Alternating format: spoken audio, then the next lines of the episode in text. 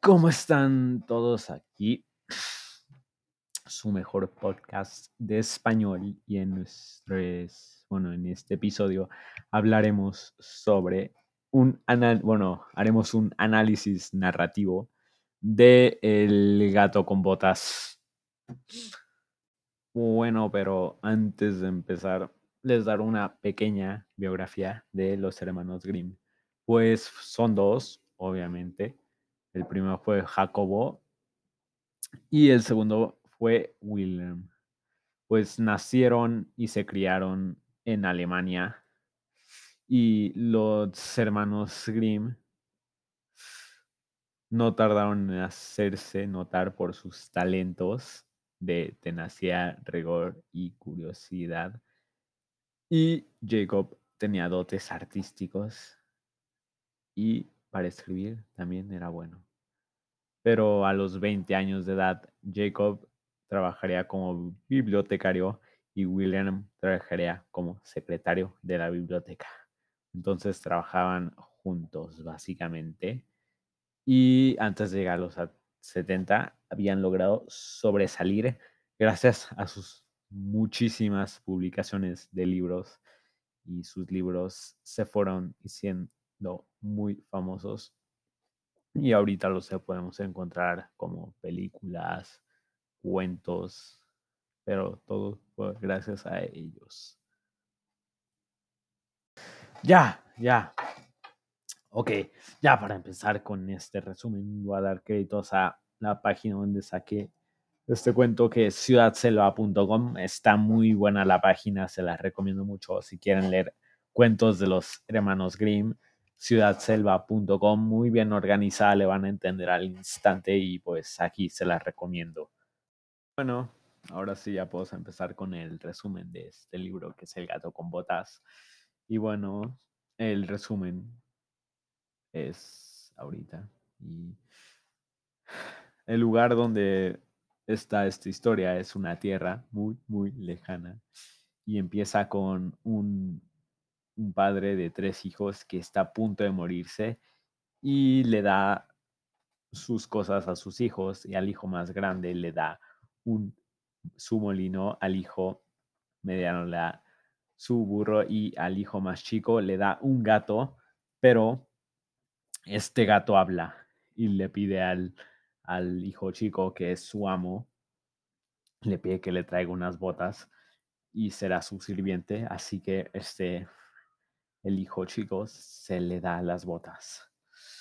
Entonces este gato va corriendo al, a, agarrar animales con una bolsa de lechuga y zanahoria y se los da al rey de esas tierras.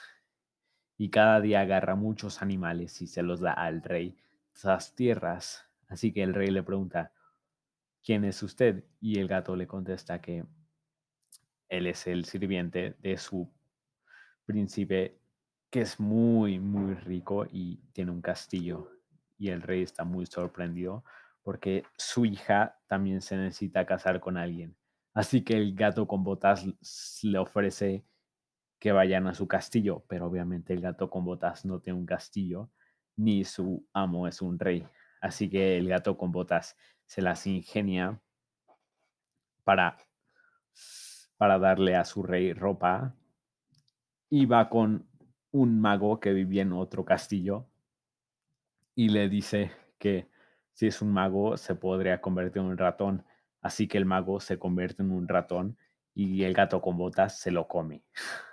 Así que pues ya tiene su castillo. Así que cuando llega el rey ve su castillo y todas sus tierras y ve que sí es muy rico. Así que le propone casarse con su hija. Así que pues aceptan todos y todos muy felices, viven una vida muy saludable. Y pues básicamente ese es un pequeño resumen del gato con botas. Bueno, los hermanos Grimm estuvieron en una época muy buena para Alemania, estaban en la revolución industrial y el romanticismo estaba estaba volviendo a ser popular, así que los hermanos Grimm con sus estudios de historia en la lectura alemana, empezaron a hacer libros y pues eso les ayudó mucho a el gran éxito que tuvieron. Ahora sí, ya, ya que hemos terminado con todo, ahora sí podemos hacer nuestro análisis. Bueno, primero hablaremos sobre la trama, narrador y el tiempo. Y básicamente en esta historia que escribieron los hermanos Grimm, podemos ver a un narrador omnipresente. O sea, básicamente que no sale en la historia, pero sabe todo lo que pasa en la historia. Así que es un narrador omnipresente. Bueno, después tenemos el espacio. Pues el espacio es un espacio físico. Básicamente es un espacio sencillo, un espacio normal, que este espacio es el más frecuente y básicamente se configura en un marco para que los personajes de la historia se puedan estar con él. Se trata de un lugar que puede tener una referencia a la realidad o no. No sé, una ciudad, un pueblo, no sé, algo así, normal. O puede ser una habitación de casa o un avión. Y pues el, el espacio este que usan en el libro es utilitario porque pues está basado en la realidad. Es un castillo que fue, no sé cuándo, pero fue un castillo y pues sí es un espacio utilitario. Bueno, después de esto vamos a hablar del tiempo cronológico. Bueno, menciona el tiempo y este libro es bastante simple. Dan una historia que pues es cronológica, o sea, se puede medir por un cronómetro. Esto quiere decir que mide periodos de tiempo cortos como segundos, minutos, horas, días, semanas, meses, años o décadas. O sea, no hay tanta complicación y todo tiene un, seguimiento.